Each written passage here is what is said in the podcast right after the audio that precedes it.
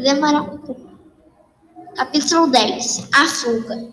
Samba cresceu, não tinha mais saudades quando os donos viajavam. De vez em quando, Samba ia visitar Whisky na chácara. Whisky contava aventuras que tinha feito.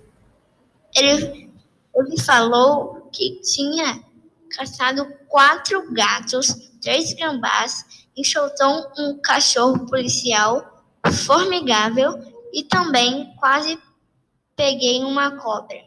Samba diz: já matei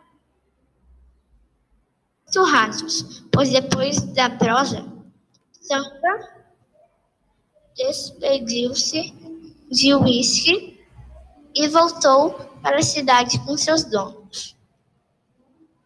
Depois de um tempo, ele ficou sentado no jardim, olhando um besouro que estava dependurado no quintal e o portão aberto, e pensou: não custa nada dar uma voltinha.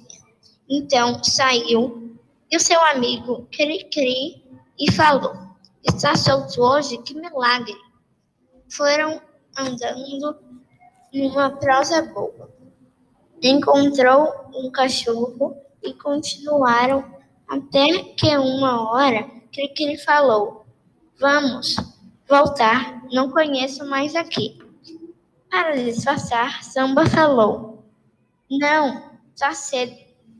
Então, Cri-Cri foi embora e deixou Samba e o vira-lata sozinhos. Samba foi andando, fazendo uma prosa boa com o vira-lata. Mas, até que, de repente, o vira-lata falou: Tchau, tenho que ir, já tá muito tarde. Então, Samba falou: Tchau.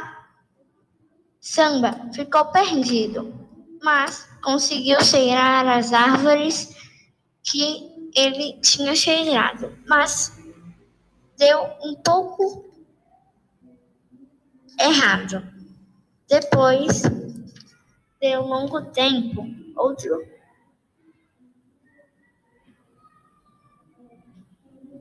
Samba conseguiu voltar para casa.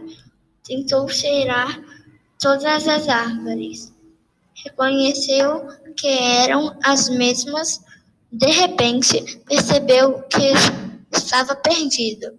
Andou, virou esquinas e ruas e não se achou. Mas foi a um, um bairro pobre que tinha uma menina sentada comendo pão. Já que era a comida favorita dele, ele foi chegando devagarzinho perto dela. Então ela falou: Sai, sai daqui, cachorro! E o pai, ouvindo a gritaria, saiu correndo e tacou um pau nele. Mas Samba não se abalou, continuou procurando, procurando e procurando. Mas ele também não achou a casa dele.